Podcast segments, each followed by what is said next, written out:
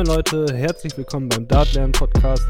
Mein Name ist Laurin und ich freue mich, dass du eingeschaltet hast.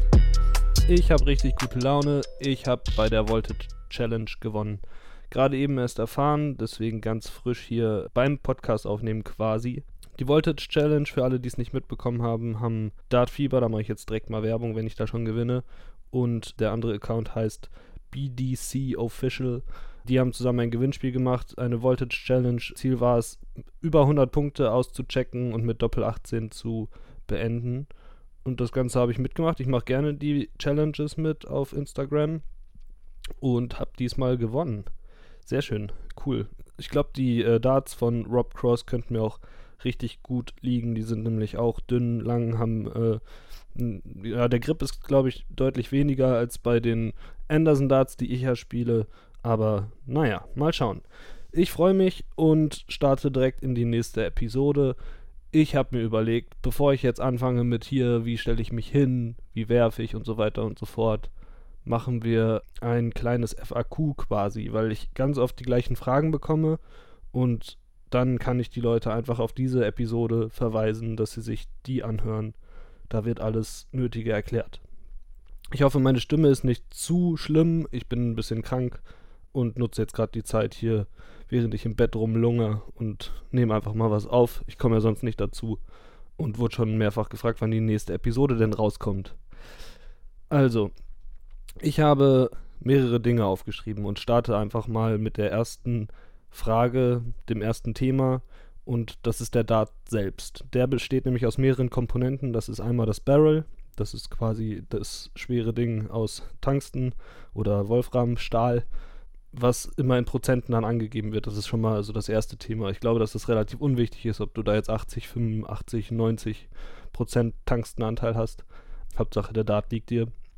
Früher waren es andere Materialien und so weiter. Deswegen wird das immer dazu geschrieben. Dann gibt es den Schaft. Das sind die Dinger, wo die Flights drauf gesteckt werden. Ich meine, die meisten von euch wissen das eh. Ich sag's trotzdem erstmal ähm, nochmal alles. Der Schaft ist oft aus Plastik oft aus Aluminium und dann gibt es natürlich auch noch andere Materialien, das sind aber, denke ich, die häufigsten. Vor allem Plastik hat sich sehr durchgesetzt in letzter Zeit. Und da wird dann der Flight drauf gesteckt. Die Schäfte gibt es in verschiedenen Längen. Auch da muss man rumprobieren, was einem selbst am besten liegt. Manche merken gar keinen Unterschied, das ist auch abhängig vom Wurfstil, ob äh, die Länge des Schafts überhaupt sich auswirkt auf die Flugbahn des Pfeils bei mir zum Beispiel, ähm, wenn die zu kurz sind, dann fliegen die Pfeile sonst wohin.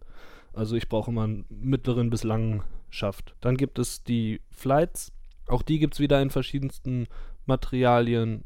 Am häufigsten sind da wahrscheinlich auch die aus Plastik, aber selbst die gibt es in verschiedenen Versionen, irgendwie mit Papier beklebt und so weiter. Ich nutze meistens die Standarddinger, die man so kaufen kann, die auch aus Plastik sind. Es gibt dann darüber hinaus L-Style, das ist im letzten, in letzter Zeit so ein Trend gewesen, dass ganz viele L-Style-Flights spielen. Die sind nämlich ähm, deutlich stabiler. Die Pfeile bleiben nicht drin stecken und zer zerlegen das ganze Flight. Die sind einfach langlebiger und man muss nicht so oft seinen Flight wechseln. Dann gibt es, wenn man Softdart spielt, natürlich die Spitze, die man auch gegebenenfalls tauschen kann durch eine Metallspitze, um auf dem Steel-Dartboard zu spielen. Es gibt aber auch Leute, die spielen mit den Soft-Dart-Spitzen ganz normal auf ihre Steel-Dart-Scheibe. Dann gibt es noch zwei Dinge, die nicht immer zum Einsatz kommen. Das ist der zum einen der O-Ring. Den kann man zwischen ähm, Barrel und Schaft packen. Das ist so ein kleiner Gummiring. Und der verhindert, dass sich das Barrel vom Schaft löst beim Werfen. Man kennt das gerade bei billigen Pfeilen, passiert das schnell, dass sich das löst und man die immer wieder festdrehen muss. Das soll das verhindern. Dann gibt es noch die Schaftringe. Ich glaube, dass sie so heißen. Die werden in den Flight reingesetzt. Da macht man ein kleines Loch mit so einem Locher.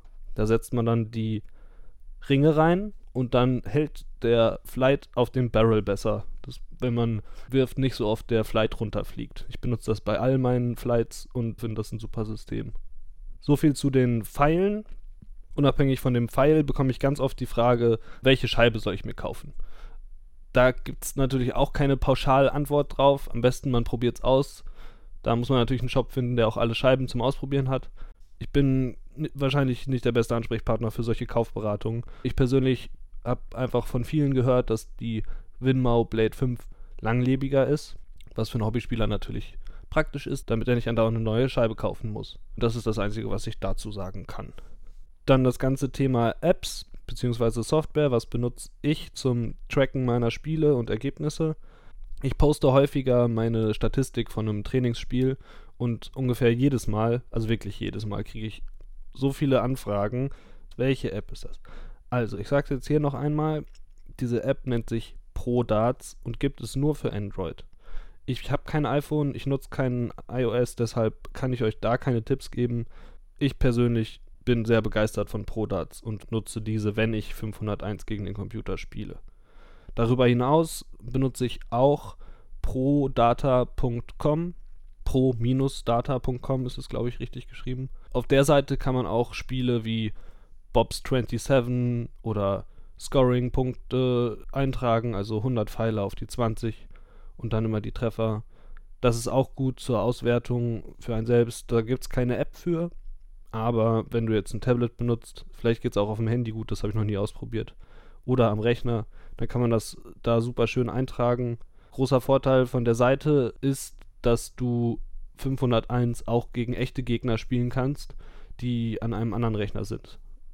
Das habe ich selbst noch nicht ausprobiert, aber ist natürlich ein nettes Feature. Außerdem benutze ich sehr gerne die App My Darts Training. Da kann man nämlich genau die gleichen Spiele, die ich gerade gesagt habe, wie Bob's 27 und noch viele mehr. Da gibt es äh, ungefähr 20 Spiele. So die gängigsten Dartspiele sind da quasi vorhanden. Und gerade wenn ich Doppeltraining mache, benutze ich die App sehr gerne. Dann werde ich auch ganz oft gefragt, welche Pfeile ich benutze.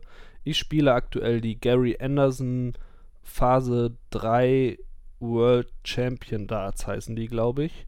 Das sind die mit dem kleinen blauen Streifen vorne, also nicht die neuen dunklen Noir, das sind quasi die gleichen, nur in schwarz. Ich benutze die Vorgänger in 23 Gramm. Ich habe noch viele andere Barrels, die ich auch zwischendurch immer mal wieder spiele, aber die Anderson-Pfeile sind die, die ich regelmäßig zocke. Noch eine weitere Frage, die ich häufiger bekomme, was sind das, nicht nur was sind das für Pfeile, sondern auch sind die gut?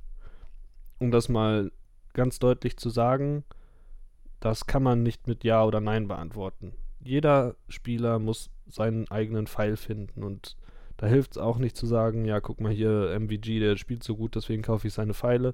Das ist ganz stark von deinem Wurf abhängig. Und dann die Frage, was würdest du mir empfehlen? Das ist genau das Gleiche. Also in diesem Fall, da muss man wirklich zu einem Shop gehen, man muss gucken, wie ist der eigene Wurf und ich selbst konnte es auch nur durch Ausprobieren verschiedener Pfeile feststellen. Man merkt dann einfach so bei manchen Pfeilen, die fliegen wirklich komplett woanders hin, als man vorhat. Und das liegt oft einfach an dem Pfeil, dass der nicht mit dem Wurf zusammenpasst, den man selbst hat.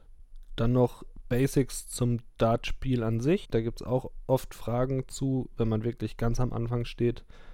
Das Spiel 501, das sollte man eigentlich aus dem Fernsehen kennen. Man spielt beim Dart 501 Punkte runter, von oben herab. Und muss mit einem Doppelfeld beenden. Von 501 bis 0 mit Doppel beendet, das ist ein Leck. Es gibt bei manchen Turnieren einen Set-Modus und da muss man eine bestimmte Anzahl an Lecks gewinnen, damit man ein Set gewonnen hat.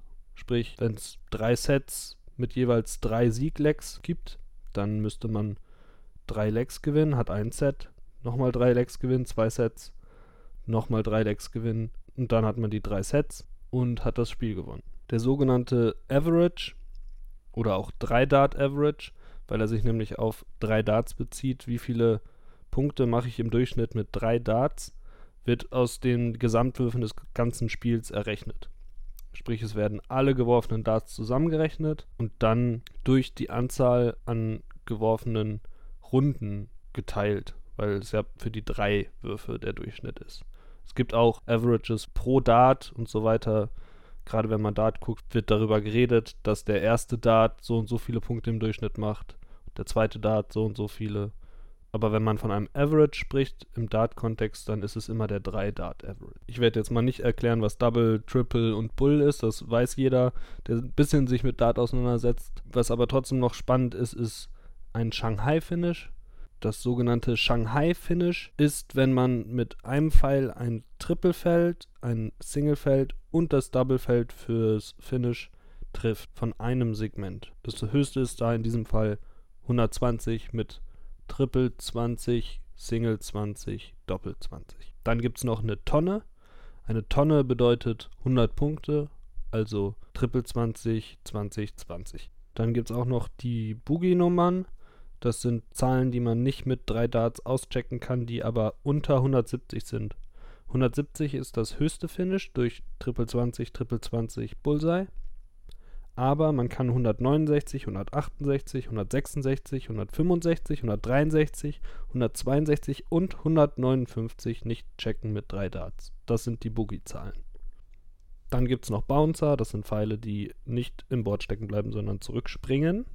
Dann gibt es das Oki, das ist die Abwurfleiste beim Dart, die der Spieler nicht übertreten darf. Tops ist noch ein sehr häufig benutzter Begriff, das ist das Doppel-20-Feld. Und zuletzt der Whitewash, das ist, wenn ein Gegner nicht ein einziges Leck gewinnen kann und verliert. So, ich hoffe, ich habe nichts vergessen. Falls ihr weitere Begriffe habt, die ihr erklärt haben möchtet, sammle ich diese gerne zusammen und mache noch eine weitere Episode. Schickt mir eure Fragen an dart-lehrling auf Instagram oder an feedback at dartlernen.com. In diesem Sinne, good darts und bis bald.